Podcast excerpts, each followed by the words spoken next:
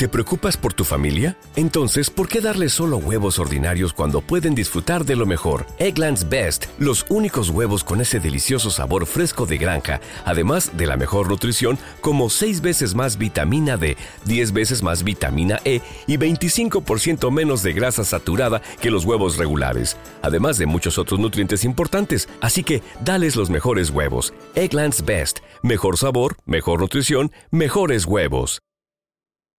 ¿No se merece tu familia lo mejor? Entonces, ¿por qué no los mejores huevos? Ahora, Egglands Best están disponibles en deliciosas opciones. Huevos clásicos, de gallina libre de jaula y orgánicos de Egglands, que ofrecen un sabor más delicioso y fresco de granja que le encantará a tu familia. En comparación con los huevos ordinarios, Egglands Best contiene la mejor nutrición como 6 veces más vitamina D, 10 veces más vitamina E y el doble de omega 3 y B12. Solo Egglands Best. Mejor sabor, mejor nutrición, mejores huevos. Visita egglandsbest.com para más información. Porque el rock no solo es en inglés, hoy traemos una banda en español. Hoy con nosotros los Molotov.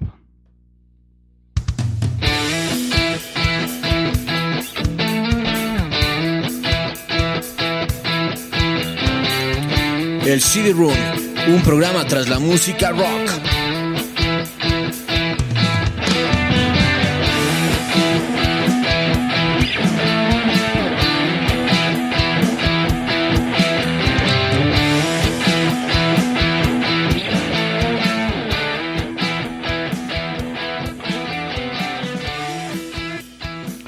Hola, hola con todos, mi nombre es Kai Menéndez. Y yo soy Víctor Caicedo y les damos la bienvenida a un capítulo más de El CD Room. Hoy con los Molotov, esta banda bomba de los noventas también, una banda mexicana. ¿Sí o qué, bicho? Y que era así. Esta canción es buenaza, ¿no? De este disco. Esa no es de ese disco. No es de este disco. No, esa no es de este disco, bicho, por favor. Esa banda, ver, esa, esa canción no está Entonces, en ¿qué tiene este disco? Ese disco tiene. y tiene también esta.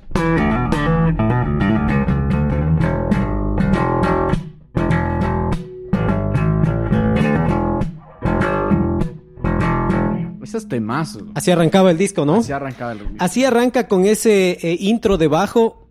Un disco, la verdad, que eh, no tiene nada que envidiarle a algún disco de los grupos que hemos hablado de música rock, ¿no? Por supuesto, para nada. Es una, es una, es, es un disco súper bien hecho, eh, con unos musicazos que eran unos, unos locos realmente, porque los panas eh, tocaban todos los instrumentos, todos componen, todos cantan. Realmente es una locura, Molotov. Como su nombre lo indica, es una bomba.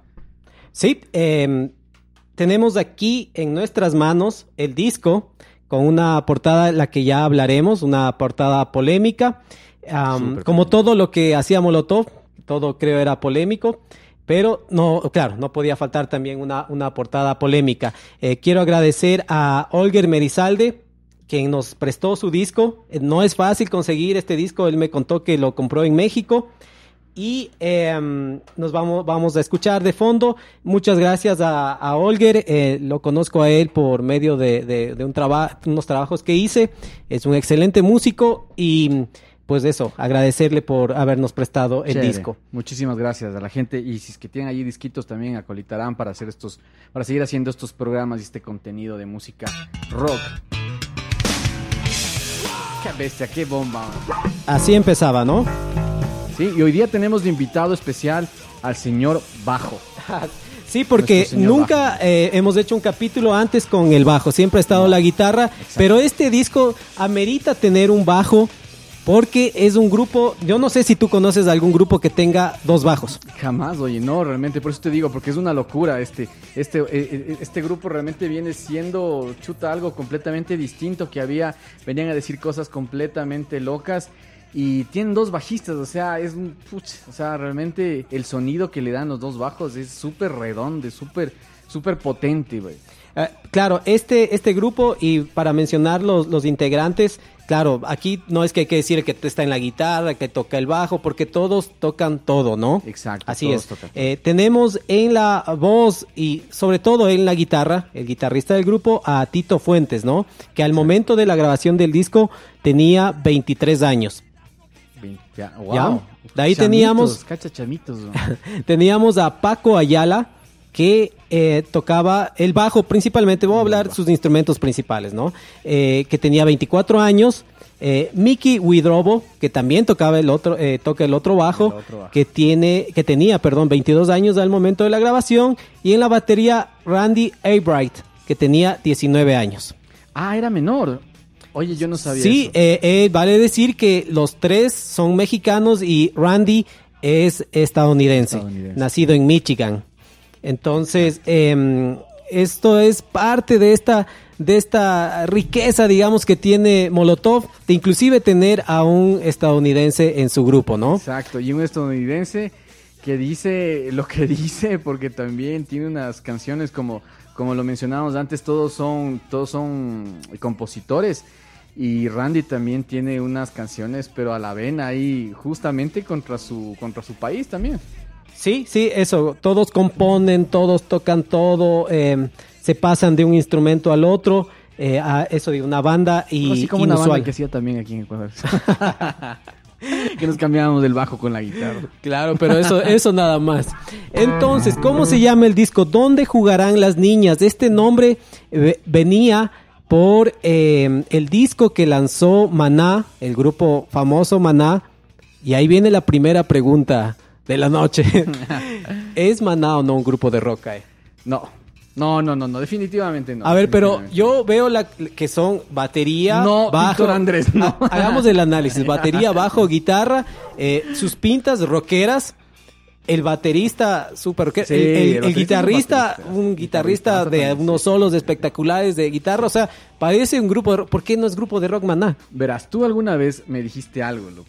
Y, o sea, y, y, y se me quedó eso en la cabeza. Dices que para ti, por ejemplo, una canción, una canción eh, romántica, eh, no es romántica porque no habla de amor. O sea, si es que es una canción romántica, es una canción que habla de amor.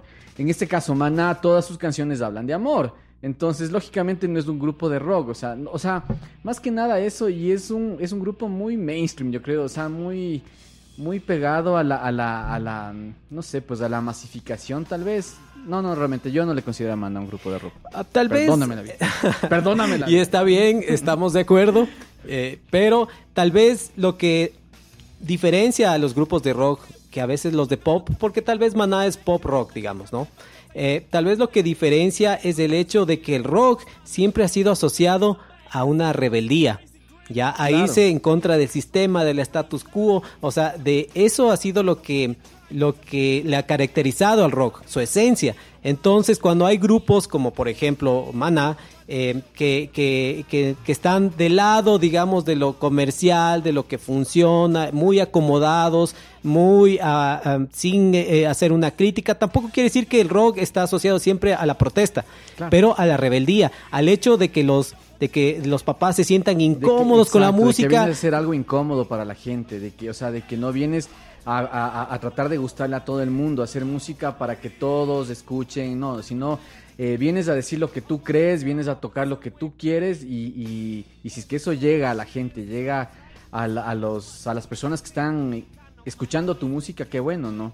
Claro, entonces eso vale la pena hacer esta aclaración. Eh, claro, ¿qué es lo que hace eh, Molotov? Juega con esto de las palabras. En la portada del disco de Maná están ellos todos sentaditos ahí con sus instrumentos, donde jugarán los niños. Claro. Y en la de Molotov está una chica, eh, una estudiante con su ropa interior eh, en las rodillas, eh, en, en- en un automóvil en el asiento de atrás, y dice dónde jugarán las niñas. Entonces, esto es lo que quería generar, provocar Molotov eh, con su mensaje, con su música, esta incomodidad, porque con esta portada y todo, mu- trajo incomodidad, digamos, eh, las- la- los almacenes no querían vender el disco, es más Molotov, ellos tuvieron que agarrar el disco y ellos mismos venderlos, estar en las calles, que tan bien les fue porque ya eran conocidos, ya estaban ubicados en el medio eh, de su de- del DF, pues no les quedó otra a las tiendas que comenzar a vender. Pero era esto también, mm, no, esa portada, y, eh, o sea, toda esa incomodidad que genera, entonces eso es más o menos lo que viene del rock. Entonces, por eso me parece que Molotov, si no es la más, es una de las más importantes de rock por ser, por representar esto, además por su sonido. Eh, el rock en español, que es de, eh, eh, es de la primera vez que estamos tratando sobre un grupo de rock en español, es, eh, fusiona mucho, ¿no es cierto? Entonces, nos gustaría tener más bandas de rock aquí, pero tal vez no es tanto porque no hay de este estilo como el de Molotov. Claro, sí, exactamente. Es, es, que es difícil tal vez meterte a decir todo lo que dicen ellos, ¿no? Eh, y bueno, ahorita que tú haces un poquito de referencia al, tema del rock latinoamericano, yo siempre me he preguntado eso, ¿no? Eh, realmente, ¿qué, qué, este, ¿qué bandas de rock podrían asociarse en Latinoamérica? Eh, principalmente Molotov, para mí sí es una banda, pero de rock, rock, rock, súper bien definido. Y de ahí, no sé, por, eh, porque por ejemplo Soda Stereo también es una banda súper importante de como es de Latinoamérica, pero no sé si es que tal vez muy apegado al rock, mmm, no lo no, sé. Eso sí también, una, una banda rock, eso yo, pero cuando eh, tenemos otros grupos importantes eh, dentro del género, como por ejemplo eh, Café Tacuba. Café Tacuba eh, es una mezcla más, o sea, 20 de rock, pero más hacia, hacia la música mexicana, esa, esa música mexicana que tiene una o sea, los mexicanos que tienen una cultura muy grande, muy extensa, muy posesionada en el mundo, los mariachis y todo. Y, y eso lo identificas más fácilmente, como el tuyo que estás hablando, eh, eso lo identifica más fácilmente en, en, en, la música, por ejemplo, de Café Tacuba.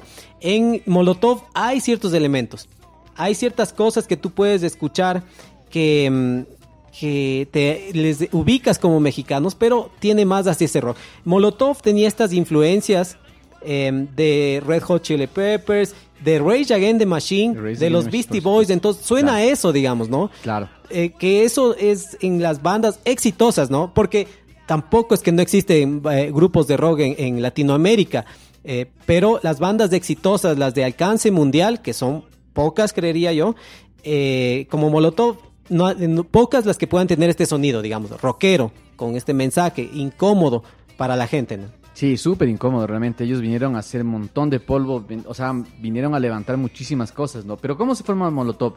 Molotov se forma en septiembre de 1995, luego de que ellos ganan una competencia eh, que estaba organizándola una multinacional de bebidas, que es como eh, eh, Coca-Cola, ¿no? Ellos estaban haciendo una competencia, una guerra de bandas, lo que, lo que, lo que llaman, y que incluso han hecho algunos países aquí eso, ¿no?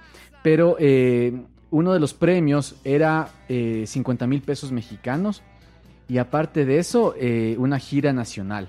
Entonces participan 400 bandas y dentro de las 400 bandas gana Molotov, una competencia que duró alrededor de dos meses en los cuales eh, se dieron a conocer bastantísimo los Molotov, ¿no? O sea, este concurso les ayuda para que ellos lo tomen más en serio, ¿no? Porque dijeron, si es que esto lo ganamos, o sea, nos metemos de lleno, inclusive a los que estaban, porque eh, eh, en este concurso que, que salió Molotov, no estaban los miembros originales que conocemos. Claro. Entonces dijeron, si es que esto sale, tenemos que, que concentrarnos a este como nuestro proyecto principal. Exacto, o sea, de- dejamos todos nuestros trabajos que estamos actualmente y nos concentramos 100% en la música. Más o menos, yo estaba haciendo como que una referencia de 50 mil pesos mexicanos en ese año. ¿Cuánto sería ahorita? Serían más o menos unos 18 mil dólares, si es que no estoy mal. Nada mal el premio nada entonces. mal, pues por supuesto, nada mal.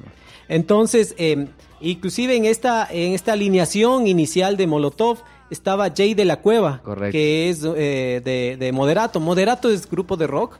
Moderato, Moderato era un grupo, o sea, de lo que de lo que yo alguna vez escuché, ellos tenían un cover, me parece, ¿no? De alguna banda media pop, si no estoy mal. Eh, le tiraban como, eh, como mucho al glam rock y tal vez hacían, querían hacer también un poquito de sátira, no sé, alguna cosa así, para mi impresión, ¿no? Pero verás que este también, eh, Jay de la Cueva era eh, integrante de Fobia. Y en Fobia resulta que estaba también el hermano de, de Widrobo Ujú. también era es, es miembro de O sea, parte De de, esta comunidad, ¿no? Porque no estoy mal, eh, en algún momento Randy Albright también eh, tocó con Moderato. sí En también algún tocó momento. Entonces, claro, son y amigos. eran se amigos no eran amigos eran panas eh, por este por, por lo menos con Jay de la Cueva eran muy amigos y él es el que les presenta a los Molotov eh, a Jay a, a cómo se llama a Randy para que toque la batería en Molotov Claro, eh, no sé si has visto tú el documental de Gimme the Power. es un documental sí, sí, de Molotov, tiene eh, in- información interesante del grupo, algunas cosas he sacado de ahí como referencia, eh, si les gusta Molotov les recomiendo, es como una hora y media más o menos de- del documental, bastante interesante. Ahí eh, Randy dice que él Dice, yo llegué y obviamente era como tomar en serio este proyecto porque yo sí tenía que pagar mi arriendo. Los demás vivían con sus mamitas, dice, ¿no? Porque, como dicen los mexicanos, los de Molotov eran medios fresas, ¿no? aniñados les diríamos aquí. Claro, en, Ecuador les diríamos aniñados o que, o que son como un poco adinerados, pero era porque eh, era una clase media, entonces... Eh, no tenían como mayor necesidad, digamos, ¿no? Eso también es un poco lo llamativo de Molotov, el origen de sus integrantes, de que eran como de, de, una clase media, digamos, no era de clase baja como suele pasar, que son grupos que vienen de la calle, como por ejemplo Maldita Vecindad. Claro, puede ser un ejemplo, ¿no es cierto? Exactamente, sí, sí. Pero lo importante de Molotov eh, también es que em, viene, a ver, el documental este, como tú dices, dura más o menos una hora y media, ¿no? Durante los primeros 40 minutos si no es un poquito menos, tal vez entre 35 y, y 40 minutos, te habla de toda la política mexicana, todo lo que, todo lo que fue el, partido eh, revolucionario independiente, que es el PRI, y cómo ellos manejaron en una forma hasta dictatorial, como lo dicen en, como es en el documental, eh, la política mexicana. Entonces te ponen en contexto todo esto de aquí, de la política, los presidentes, asesinatos, este, un montón de cosas, corrupción, y todo eso para decirte por qué una banda nace y dice lo que dice y, sale a madrearse con todo el mundo, ¿no? Porque, o sea, porque estaban hartos de comes de todo esto. Más o menos cuando se acaba esta parte de la política, sale Mickey y dice él, dice, yo, yo siempre escuché a mis papás que hablaban eh, de, lo, de, lo, de lo decadente que era el PRI. Yo escuché a mis abuelos que, que fallecieron y se quejaban del PRI, ¿no? Entonces, por eso es que ellos vienen a decir todo esto, ¿no? Y a pesar de que hayan sido unos chicos, tal vez no de, no de recursos bajos, de que tal vez les faltaba el pan este, todos los días, alguna cosa así, pero, pero, pero les pegó y les afectó todo esto. Claro, em, con lo que tú dices en esto del documental es verdad. Si es que alguien ve, tiene que esperar un tiempo para comenzar a ver a Molotov. Ellos te hacen, te sientan el precedente político, que em, en eso es lo que nos tendríamos que sentir un poco identificados como países latinoamericanos. El hecho de los de los presidentes, que el presidente corrupto, que el otro presidente que el hermano le metieron preso, o el otro candidato que apareció, que misteriosamente lo mataron. O sea, esas cosas que, que si tú ves el documental, y replíquese si esto también ha pasado en nuestro país, ¿no? O sea, eh, y tal vez en otros países de Latinoamérica eh, se identifiquen con ciertas, ciertas cosas que cuentan en el documental, documental sobre eh, ciertos candidatos. Por ejemplo, en el 71 hay este eh, como digamos como concierto en, en Avándaro, que era este concierto donde em, mm. era una carrera de autos entonces dicen no pero hagamos uno como concierto tipo Woodstock exactamente. O sea terminó siendo el Woodstock mexicano. El Woodstock fue en el 69 y esto pasó en el 71 entonces eh, comienza a llegar la gente llegan más de 200 mil personas jóvenes unos 200 mil jóvenes eh, a escuchar música, ¿no? Entonces esto se desborda, es tremendo concierto y esto le incomoda a, al gobierno. Porque claro, o sea, hazle cuenta tú que veas el, gobierno, hay inclusive un momento del concierto, se tenemos el poder, tenemos el ah, poder. Entonces, claro... y les quitan la transmisión. Justo eh, cuando están diciendo eso, es, es, nada. Entonces, cuando pasa esto, eh, comienza el, claro, el gobierno a sentirse incómodo. Y había pasado unos meses de una matanza y un par de años eso fue, si no estoy mal, en el 68, otras matanzas. Entonces, esto, esto claro, que fue en una matanza de jóvenes, de estudiantes. Y entonces, Por protestar contra el gobierno. Exactamente. Y, resulta de, de que eh, en el 71 a ese, esta congregación de gente, entonces el rock era mal visto. Esto pasó en el 71. Como dije, eh, por ejemplo, las edades de ellos nacieron entre el 72 74. Entonces, estaban ellos naciendo y toda su, su, etapa, digamos, de crecimiento fue alrededor de esto, de, esto, de, de, estos gobiernos del PRI, de estos problemas, de, de, ser un país tan grande, tan rico, tan, tan poderoso, digamos, pero tan corrupto. Eh, como lo son en nuestros, en nuestros pues países. Sí, exactamente, eso es lo que iba también porque eh, yo creo que el tema de México, y tú lo puedes ver no solo en este documental, sino en muchos documentales, en el de, en el de eh, Todo también aparece mucho de la historia mexicana y Argentina también, pero también en, estas series de narcotráfico y cosas así, hacen mucha referencia a lo que fueron los gobiernos mexicanos. Pero resulta ser loco que nosotros somos una, una, un reflejo de esa política mexicana. Yo me atrevo a decir que toda la política latinoamericana es así. Y por eso es que pegó tanto Molotov, porque viene a decir un mensaje tan fuerte, por ejemplo, en la, en la canción Give Me the Power, que, que viene a ser muy, muy transparente para todos. O sea, viene a ser un mensaje muy igualitario para todos los países que estamos viviendo las mismas cosas. Y lo más triste de todo esto es que han pasado ya 25 años desde que se dijeron estas cosas y todavía sigue pasando, todavía seguimos pensando, o sea, todavía hay estos temas de corrupción y todo. O sea, esas cosas no se acaban, no se acaban por, por, por eh, ni siquiera por, por partidos políticos, sino es un tema ya de un sistema como tal, un sistema político que no está funcionando, no solo aquí no solo en México, sino en toda Latinoamérica y tal vez hasta me atrevo a decir a nivel mundial, güey. Claro, entonces, eh, eso, yo están vigente, ¿no? Eh, las canciones, eh, por decirte, estamos un poco escuchando de fondo Give Me the Power, o sea, tú escuchas la letra y están vigentes como que se aplicara para nuestros días, o sea, es algo que, sigue estando vigente, como, como que hubiera sido ayer, o sea, como que realmente la canción hubiera sido compuesta ayer y, y, te pega igual, porque es la misma cosa, ¿no? Incluso en, en este documental llega, llega un punto en el que ya eh, cae el PRI en el año 2000 porque gana Vicente Fox como un presidente de una línea completamente distinta. Entonces todo el mundo dice, al fin, al fin tuvimos unas elecciones limpias, ganó Vicente Fox y, ¿cómo se llama? Y va a haber un cambio radical, pero no termina pasando nada. Y es lo mismo que ahorita mismo, en, en este momento, nosotros estamos en elecciones presidenciales y estamos esperando que un mancito venga a cambiarlo todo y no va a pasar nada. O sea, yo me atrevo a decir, eso va a quedar grabado aquí y de aquí que veamos unos cuatro años, les apuesto que vamos a seguir en la misma situación. Cuando tenga, eh, cuando tengamos a decir unos 300 capítulos, era en el capítulo 300 vamos a hablar. del de Molotov. eh, entonces, claro, eh, en este caso eh, hablamos un poco más sobre el contenido de, de, Molotov porque claro está en español. lo, lo hemos, entendemos y esa era un poco la diferencia con los grupos en inglés. Nos dejamos seducir por, eh, por la potencia, por, la música, por la armonía, la melodía. Y muchas veces no nos metemos tanto en, la, letra. Inclusive del propio Rage Against the Machine, que ya hicimos un capítulo, que es igual un grupo de protesta. Pero este nos identificamos un poco más porque lo sentimos más cercano. Por el idioma y porque eh, por el mensaje, digamos, ¿no? Exacto.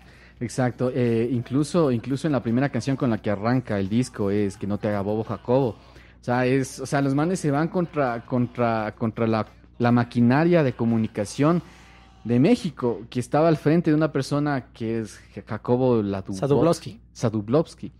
Este, y ve, le hacen pedazos, o sea, en la letra le mandan al diablo. Pero digamos que eh, es como agarrarse a este personaje, ¿no? Y saber que este Jacobo es hay muchos Jacobos, digamos, ¿no? Exacto. O sea, que, y que este Jacobo, si ya no está ahorita en, eh, en las noticias, eh, ahora hay otros. Hay otros. Y este es el sistema que se mueve así, ¿no? De hacer estas, estas treguas entre eh, el, periodismo, a veces con el poder. Con el gobierno, exactamente, con el gobierno de turno. Yo siempre he pensado que, por ejemplo, bueno, estamos hablando mucho de política ahorita, pero es porque este grupo es así, ¿no? Esta banda, esta banda nace por eso y dice muchas cosas de política, ¿no? Pero yo siempre he pensado que, por ejemplo,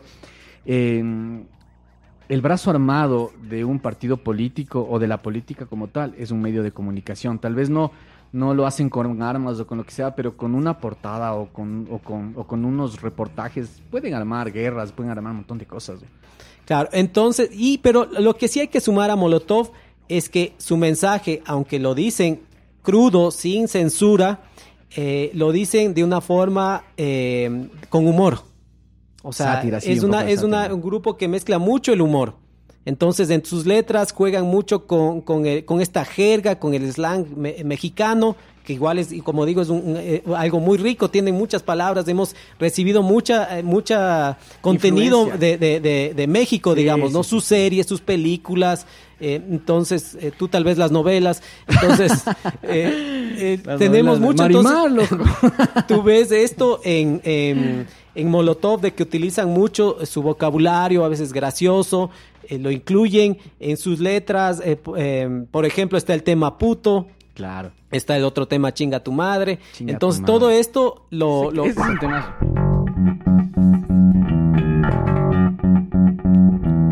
Ese mismo. Entonces, para ir hablando de la música, para que no nos no nos eh, no nos encerremos de- tanto en el En contenido en la letra. sí, sí. eh, a mí, claro, yo veo claramente en este eh, la influencia de Red Hot Chili Peppers.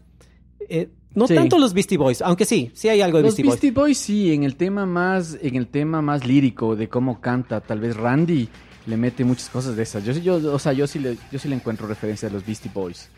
Y eh, también de Rage Against the Machine. Por supuesto. Eh, cuan- cuando, digo los Red Hot Chili Peppers, tal vez yo escucho más, a, eh, sobre todo en el guitarrista, en Tito, lo que es la guitarra de Dave Navarro. Eh, Red Hot Chili Peppers lanzó en el 95 su disco el One Hot Minute, One donde. Dave Navarro tocó con los Red Hot Chili Peppers. Sí. Entonces yo ciertos elementos, ciertas cosas, le escucho esa guitarra más parecida a la ¿A de? John Fruciante con la de Dave Navarro. Mm. ¿Ya? Eh, y también hay ciertas cosas de Tom Morello. De Tom Morello, sí. Sí. El Whammy. Sí, sí. Utilicen, en, en- en algunas canciones utiliza el, el que es el whammy, que, Cla- que en, alguno, en, en algún capítulo comentamos que es esto de, de bajarle como una octava a la nota, ¿no? Entonces, wiu. Ajá. Entonces, debe de haber estado en ese momento muy de moda, por ejemplo, eh, Rage Against the Machine y también los Red Hot Chili Peppers con este disco. Y este disco fue grabado en, en tres estudios en Los Ángeles, en Can-Am Rec- Recorders, Ocean y Sunset Sound Factory. En, Sound- en Sunset Sound Factory grabó Mandi- Maldita Vencidad, perdón, La Lupita, grupos mexicanos, Claro. y también grabaron los Red Hot Chili Peppers el mismo One Hot Minute. Ah, Ya. no te puedo creer. Wizard, Soul Asylum, algunos grupos, muchos grupos, un, un estudio muy famoso. Entonces, esto lo grabaron con los técnicos de grabación Tony Peluso, Gordon Suffield, John Chamberlain, están en los créditos que podemos encontrar en el disco. Y eh, en los créditos, ni tampoco encontré la información, quién mezcló y masterizó. Eh, digo esto porque el sonido es espectacular. De Es primer, increíble. de primera clase el sonido del, del disco. O sea, e- es una producción de primer nivel, en, como digo, en estudios renombrados, donde grabaron eh, artistas igual renombrados. Y eh, aquí hay que hacer una mención especial para eh, Gustavo Santaolalla, Santaolalla. que es el productor, Claro. eh, con una, con, junto a Aníbal Kerpel. Me da la impresión que Aníbal Kerpel es el que termina. Él es un ingeniero de mezcla también, ¿no? Es un productor, un ingeniero de mezcla. Entonces, tal vez él haya sido el que hizo la mezcla. No hay ningún crédito sobre eso en el disco Mm. ni en internet. Sobre quién, eh, ¿Quién eh, grabó o, perdón, mezcló y masterizó el disco. Puede haber sido eh, Kerpel, ¿no? Porque se escucha increíble. Y corrígeme si es que me equivoco, pero creo que, eh, o sea, como tienen dos bajistas, eh, un, eh, está paneado un bajo un lado y el otro otro lado, ¿sí, no? Ya, para, para hablar de eso, sí. Eh, generalmente encuentras al, al bajo al lado derecho. Al, a un bajo que está, yo diría, un poco ecualizado como guitarra, más brillante, más que se nota más. Y el otro Más bajo más, más, más gordo gordito. está en el centro eh, y a- Ah, más en el centro. Ah. Claro, sí, Porque sí. El bajo, digamos, el bajo siempre va al centro en la mezcla. Exacto, o sea, eso es lo que te iba a comentar, porque normalmente el bajo, o sea, como para hacer un poquito de referencia, en una grabación, el, el bajo es como que se le pone en el centro para que se escuche en todo, ¿no? Y, pero aquí yo estaba escuchando mucho y por eso es lo que te preguntaba, porque para mí un bajo está completamente a la izquierda y el otro bajo completamente a la derecha. Y, o sea, y- pero No. suena brutal. No, más bien un poco como que la guitarra está a un lado, el otro bajo a un lado y el otro al centro. Ah, En- tal vez te puedes dar cuenta más de esto en el tema en cerdo. Ya. Ahí está el bajo, hace algunas cosas súper chéveres eh, que está, se escucha más en el lado derecho. Ahí pueden escuchar con audífonos y, y- y cachar más y darse cuenta más sobre este, este, es- esta distribución. Claro, en la mezcla tienes que ver cómo les, les mezclamos a los bajos, ¿no? A esta, a esta cuestión inusual de tener eh, dos bajos en, en- en el grupo, ¿no? Entonces, sobre todo en cerdo me parece que se nota más este, esta, esta- cuerpo. Oye, este, algo también súper importante es el nombre. O sea, verás, el nombre viene manejándolo ya eh, Miki Widrobo, lo venía pensando, eh, de acuerdo a lo que comentaba Tito Fuentes, desde la prepa, es decir, desde la secundaria, él ya tenía ese nombre, ¿no? Pero sí viene a ser, o sea, muchas veces hemos conversado de los nombres, que si es que sí está bien, o sea, si es que calzan o no calzan, pero esto de aquí yo creo que es algo que calza tan perfectamente porque viene a ser las letras de lo que dicen, la música que hacen, Y el nombre, o sea, viene a encajar pero perfectamente como un Tetris cuando unes todas las piezas y ¡pum! explota y ¡pam! Claro. Eso es Molotov, o sea. Eh, Molotov es una bomba de normalmente de fabricación casera, Sí. que es una, una botella que le metes una, una mecha, digamos, combustible, y esto los lanzan realmente en las manifestaciones, ¿no? Entonces, claro, es un nombre perfecto, Claro. le calza perfecto tal vez para, para lo que es el grupo, ¿no? Eh, algo que no mencionamos que vale la pena es que el disco se lanzó el 26 de agosto de, 1990 de 1997, la grabación fue entre febrero a julio de 1997.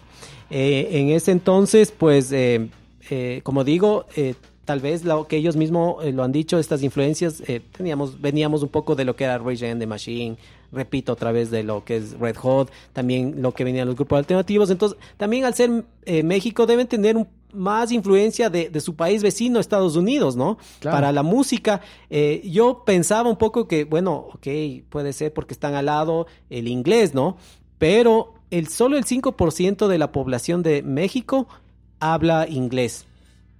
Esto de hablar inglés tal vez es un poco para la clase media alta, digamos, ¿no? Ya. Pero eh, este, este disco, aunque lo, lo estamos resaltando que es un disco en, En español. en español, tiene dos temas que son prácticamente en su totalidad cantados en inglés, ¿no? Perdón, más que por Randy me parece que Molotov están cantados. Cocktail Party Sí. y déjame ver el otro es Use It or Lose It.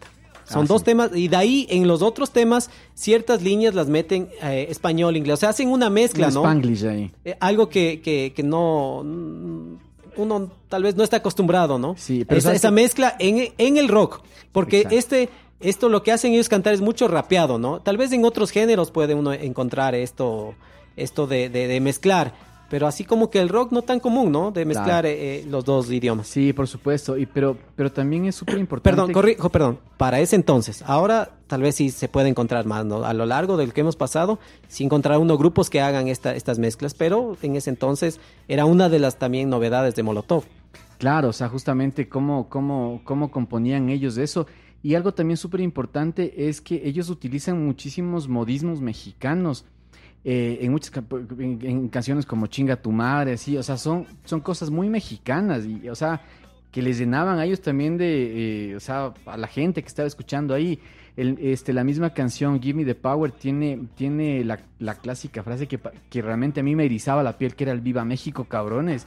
Y decía, pero qué bestia cuando escuchaba eso, el Viva México. O sea, realmente yo decía, ¿cómo poder hacer calzar eso en el tema ecuatoriano, no? O, sea, una banda que venga a decir algo como que, "Cha, viva Quito, dale Quito, que chupe, que no, chupe pero Quito. Eso, imagínate, ese, ese es parte de, de la fuerza, digamos, cultural de los mexicanos, ¿no? Sí. Que eh, supongo que en otros países también pasó lo mismo. Nosotros en Ecuador cantando ¡Viva México, cabrones! Digamos, en, en una fiesta o donde sea que escuches que te hayan puesto la canción, porque era bastante común escuchar. Esta canción tuvo mucho pegue en, en- en- en Ecuador, ¿no? Muchísimo pegue. Es que como te digo, o sea, se, eh, se llegó a transformar como en un himno por todo lo que decía, ¿no? Este, decía cosas, co- o sea, eh, a pesar de que ellos hi- hicieron música que daba unas letras súper graciosas en unos casos y súper golpeantes en otros, pero este de aquí sí es una canción con mucho sentimiento y, o sea, que llegaba a, a lo que estaba pasando en la política mexicana y esto realmente era un tema transversal para todos los países de Latinoamérica. La misma frase porque son eh, porque somos más, jalamos más parejo, porque está siguiendo una bola de pendejos, ¿cachas? Y o sea, y todo eso le estaban diciendo a los políticos. Ajá. Entonces, eh, sí, pues eh, enfrentándose. a este, con este mensaje, eh, Molotov, yo creo que ese era el momento, porque si lo hacían antes, con todas las represiones que había, con las persecuciones que había a los rockeros, a los que tenían pintas de rockeros, posiblemente los censuraban o de plano los mataban, digamos, ¿no? Exacto, sí, o sí, sí. en estos tiempos, ahora, lanzar este disco, digamos, Molotov, en cambio hubiera sido más polémico porque sí pueden sentirse ciertos grupos eh, ofendidos, por ejemplo, los homosexuales, con el hecho del tema de, de puto. Claro. Porque en ese entonces inclusive sí hubo polémica. Ahora, claro, Sí es más polémica. complicado, ¿no? Claro, sí Pero hubo polémica. eh, eh, hubo polémica en el hecho de que reclamar, oye, pero ¿por qué hacen esa, eh, esa canción en la que están hablando mal de los homosexuales. Entonces ellos aclaraban, no, no, nosotros no, no es que puto se trate sobre eso. Cuando decimos puto estamos como un poco refiriendo a una persona que es cobarde, digamos, ¿no? Claro. Más que, que a un gay. O sea, y lo dice mismo en, en- en su canción, ¿no? El, eh, o sea, el,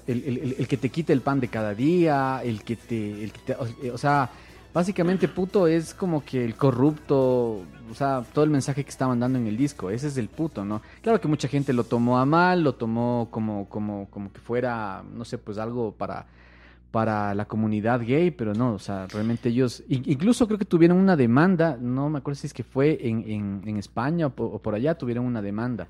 O sea, grupos de, de- de homosexuales, digamos, gays, eh, eh, reclamaron, no sé si llegaron a, llegó a haber una demanda, pero sí sobre esto de, de que se, se, se- se- ellos sentían que estaban siendo atacados, ¿no? Y yo creo que ponernos un poco a defender a Molotov es difícil porque sí son polémicos, ¿no? Claro. El último tema. El último tema eh, es- Claro, claro. tú escuchas la letra y dices, no, no, no, no puedes un poco Sí. defender ni decir, no, es que todo lo que decían no te querían decir eso. Ellos lo hicieron en ese momento, pensamos que en estos tiempos ahora sería complicado partiendo desde la misma portada, ¿no? Claro, claro. Entonces, claro, sí. es- o sea, sí, o sea, este, como te digo, hay temas, hay temas y hay temas, ¿no? Pero, pero el último tema es, o sea, o sea, realmente sí es medio, sí, sí es medio complejo, ¿no? Y en esta, y- en esta época lanzar un tema de esos hubiera sido demasiado polémico, tal vez hasta prohibido. Ajá. Entonces, eh, con lo que mencionaba de la portada, poner aquí la portada, eh, como decía, se ve a una, una chica, una estudiante, por, eh, porque está con un uniforme, que está en un automóvil y está con su ropa interior a, las rodillas, digamos, ¿no? Entonces, esto, eh, ¿cómo fue el origen de la portada?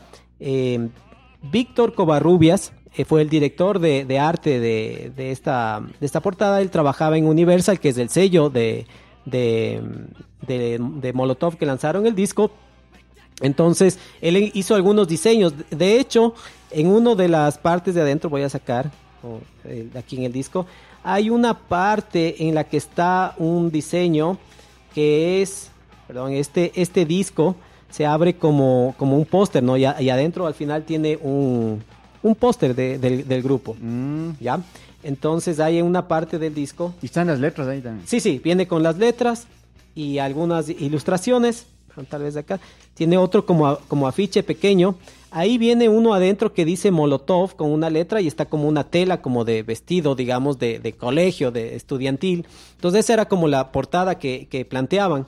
Entonces ahí eh, Gustavo Santalaya le dijo, a, sí, está bonito, pero queremos algo que sea que vaya acorde a lo que es el disco, la, la letra, el mensaje, o sea, polémico. Algo Entonces polémico, ahí pues. eh, Víctor Covarrubias eh, se contactó con el, el fotógrafo Raúl González y le llevaron a una amiga de, de, de Covarrubias, que era su apodo era Pico, a una chica que se llamaba Ana La Pecas Vidart. La pecas, exacto, la pecas. Entonces, aquí común en México, casi todos con apodos, ¿no? Entonces, eh, el Pico, pecas, la el- pecas, el pecueca, la pecueca. entonces, ahí eh, se van, compran el- el- la ropa para, para eh, la, la fotografía, se van en un auto, en un Jetta, en el parqueadero, le- se pone ahí la chica para la foto, hacen la fotografía, les lleva y les encantó.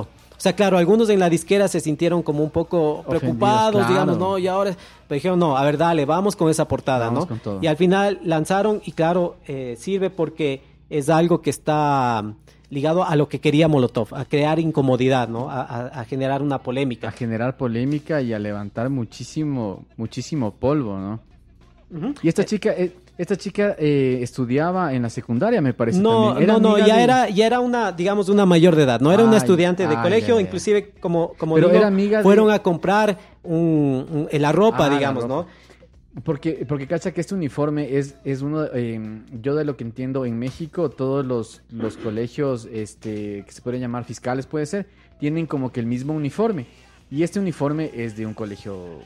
No, Normal, yo, entonces. según la, la, la versión que, que vi, es que buscaron y, y- y consiguieron como una ropa así como uniforme y lo consiguieron. Al decir tu fiscal, claro, te refieres a un colegio público. digamos, ¿no? Público, un colegio público, correcto. ¿ya?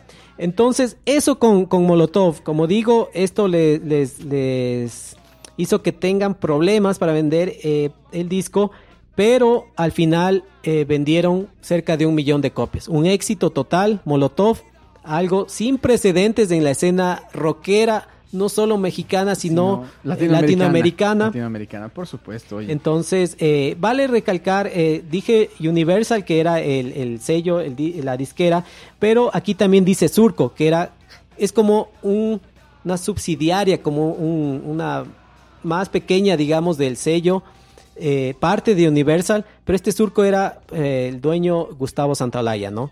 Donde también hay muchos grupos que, que, estuvieron por medio de este sello de, Gustavo Santaolalla. Un mega super productor de, Latinoamérica, atrás de muchos artistas de muchos éxitos, como los mismos Café Tacuba, como Juanes, eh, ah, y obviamente también Molotov. Entonces, es uno de los productores más destacados. Él hizo la producción de, debes de haber visto este en Netflix, Rompan Todo, ¿no? Sí, claro, por supuesto, Rompan Todo. Él hizo la producción de ese, de ese documental, ¿no? Sí, sí. O sea, hay muchos, mucha gente que no le gusta que dice, no, esto es como acomodado para lo que hace Gustavo Santalaya. creo que por Otros lo que salió eh, Maná también. Por eso creo que sí le bajó un poco el tema, porque mucha, o sea, mucha gente está en contra, o sea, ¿No creen que realmente Maná sea un grupo de rock primero y que represente eh, este, toda la movida rockera que hubo en Latinoamérica? Bueno, lo que va a pasar cuando haces esto es que alguno va a decir, no, es que falta este, es que sobra este este, porque está Calle 13. Calle 13 que tiene este estilo de jugar las letras como un poco molotov, ¿no? Políticamente o, también. No, o sea, eh, de hacer de esto, de estas rimas y de meterle algo que tal vez también hace Versuit Vergarabat, digamos, de, de, jugar, ¿no? Con, con las letras. Entonces había esta polémica. Yo personalmente, o sea, vi el documental, eh, habla básicamente de lo que es México y Argentina, que es verdad, son los referentes dentro del rock en, español. Por ahí también un Por ahí aparece algo Colombia, un poco Chile, Chile. algo creo que de Uruguay y el resto no, no existimos. Sí, bueno, es que realmente son los grupos más, más referentes. O sea, a mí sinceramente sí me gustó el documental, sí me gustó. Lo que no me cuadró mucho es el tema de, de Maná y que, y que, por ejemplo, salían también, salieron un, grupo que no recuerdo, es un grupo eh, español, pero por ejemplo no estuvieron Héroes del Silencio, que les guste a personas o no, pero también es un referente del rock. Eh, o sea, yo lo que diría más bien es que no es que sí me gustó, claro que, que te gusta y te, y te y te acuerdas de ciertas cosas y, también eh, quieres volver como a retomar, como que, a ver, quiero hacer música, lo que sea, pero eh, tal vez un poco de nostalgia desde el punto de vista de los ecuatorianos. porque sabemos que a nivel... Eh, no, no quiero faltar, porque es la verdad. Ecuador, como Ecuador, no hemos tenido un grupo que a nivel de rock nos represente internacionalmente. No es que igual aquí en Ecuador no se agarró, que no haga, no haya bandas importantes. Hay, bandas importantes para nuestro nivel local. Esperemos en algún momento también hacer un capítulo de un par de bandas eh, importantes de Ecuador. Pero a nivel internacional, sí, la verdad, no existimos. Entonces yo digo nostalgia porque claro, es haber estado parte de este movimiento desde un perfil muy bajo nosotros, ¿no? Pero eh, haber sido parte de esto que, que no logró sacar algo que nos ponga en el mapa. Eso es lo que, lo que sentía con, con, esto, con el documental, ¿no? que no, no, no, eh, como algunos otros países, Ecuador no, no figuró en él. Y era la verdad, porque no tenemos algo de exportación, ¿no? Sí. Oye, este, regresando un poquito al disco, una de las canciones más, más chéveres que tiene este disco realmente es puto. O sea, no hay nada que decir. A ver, haz, el, beatbox, el beatbox. Pero verás, esta canción, este, ¿cómo se llama? Era otra de las que se ponían en las fiestas, loco. Esta canción también se la ponía en las fiestas. Sí, no me acuerdo de eso. claro, puto. O sea, era una canción que se ponía en fiestas, se ponía a, las fiestas que tú ibas. Verás, no, no, verás. Yo recuerdo que eh, en, no me acuerdo realmente en qué año, pero este, mi, mi ex cuñado tenía un disco móvil. Entonces eh, era muy común en las fiestas que tiene que ir el disco móvil con sus parlantes y la gente ahí no. Y en los segmentos medio rockeros que siempre había, ponían Killing in the Name, ponían Puto y un montón de otras canciones y la gente saltaba y toda la nota, ¿no? Incluso eh, yo en algún momento te comenté que, por ejemplo, cuando mis hijos eran pequeñitos, bebés, yo les ponía no surprises de los Radiohead. Ya cuando crecieron un poco más y tengo unos videos que les pongo puto y en el, en el carro están puto, puto así. o sea, era, era chéverazo. Ya, o sea, también les metiste bastante rock entonces. Sí, les metí un montón de rock. Entonces estamos cultivando. eras todavía incendiario, pero yo creo que ya ahora eres bombero, porque uno pasa de incendiario a bombero, ¿no? Por supuesto, por supuesto. Lo que pasa es que, bueno, uno como que les va sembrando las cositas. Incluso me, como es, me causó bastante gracia porque mi hijo, el mayor, eh, hace un tiempo estaba escuchando, a los- a- a- o sea, yo le ponía grupos como Molotov, específicamente la canción Puto, porque es muy pegajosa. Eh, también Joan Jett. Y justo estaba escuchando una canción de Joan Jett, creo que sale en la radio alguna cosa así. Dice, ve, esta canción yo escuchaba cuando era chiquito. Y me llamó mucho la atención eso. Porque, Ah, porque sí, se le quedó, entonces Sí, le quedó sí, la canción. Sí, hay veces que pasa eso con, con los hijos. Eh, yo también tengo mi hijo y a veces me escuchan algún tema y dicen, sí, ese tema, le, le ubican, ¿no? Claro. Entonces, eh, vamos bien en el hecho de que tengan su referencia rockera. Que escojan la música que les Que guste, escojan lo que está pero que tengan su conocimiento de... Uno de- dice de como padre, yo cumplí, lo Si es que ya se van por otros, por otros caminos de musicales, ya, pero yo cumplí queriendo ponerle el rock que Ya. nos gusta a nosotros. En este disco, como temas destacados, ya mencionaste puto, no, a ver, eh, no es tanta la, la información o como tienen a veces los, los discos eh, estadounidenses, ingleses, digamos que son los más, los que generan más del rock. Pero eh, me refiero, por ejemplo, al causa de los sencillos. Pero ah, había mucha rotación en ese momento en NTV de videos de Molotov. Por ejemplo, había de puto, había de voto latino, Voto latino también es de muy Cerdo importante. y Give Me the Power. Claro. Eso digo, no sé si estos serían como los sencillos, por lo que tenían video, pero estos eran los de mayor rotación.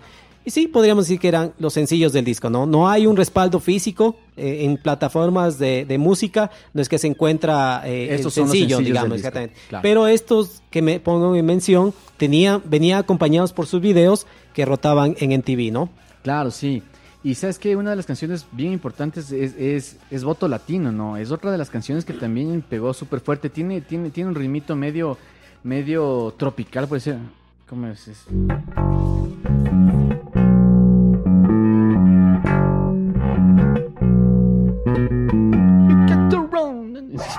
Y esta canción la, la- la escribe Randy en- porque dice que él estaba yendo a pasar unas festividades con su familia a los Estados Unidos porque él es, él es de padres estadounidenses y, y en el aeropuerto les ponen a un lado a la esposa y a la hija que era en ese tiempo una bebé y les hacen una requisa como que fueran narcotraficantes. Entonces el man estaba indignado y por eso el man escribe y saca voto Eh, latino. Perdón, ¿no? pero no.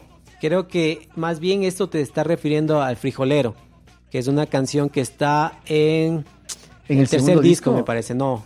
Ah, frijol. Más no, bien- No, no, no. Sí, sí. ¿Segurísimo? Sí, segurísimo. Eh, Ah, él se refiere a esta canción de Frijolero, que es hecha por él, eh, como la canción por esta cuestión de que Ah, se le requisa. sí, sí, sí, sí, tiene una relación. Más bien, voto latino se puede más bien asociarse como una canción no dirigida para los mexicanos, sino para los que escuchaban fuera del país. Digamos, para los inmigrantes, eh, mexicanos, Ah, sí, digamos. Tienes ¿no? toda la razón, tienes toda la razón. Estaba Sí. confundido entonces con, con, con frijolero. Sí, sí, tienes toda la razón. Pero De bueno, ahí- o sea, él también tiene mucho, eh, eh, este Randy tiene, tiene mucho de este tema con, con, con su país, ¿no?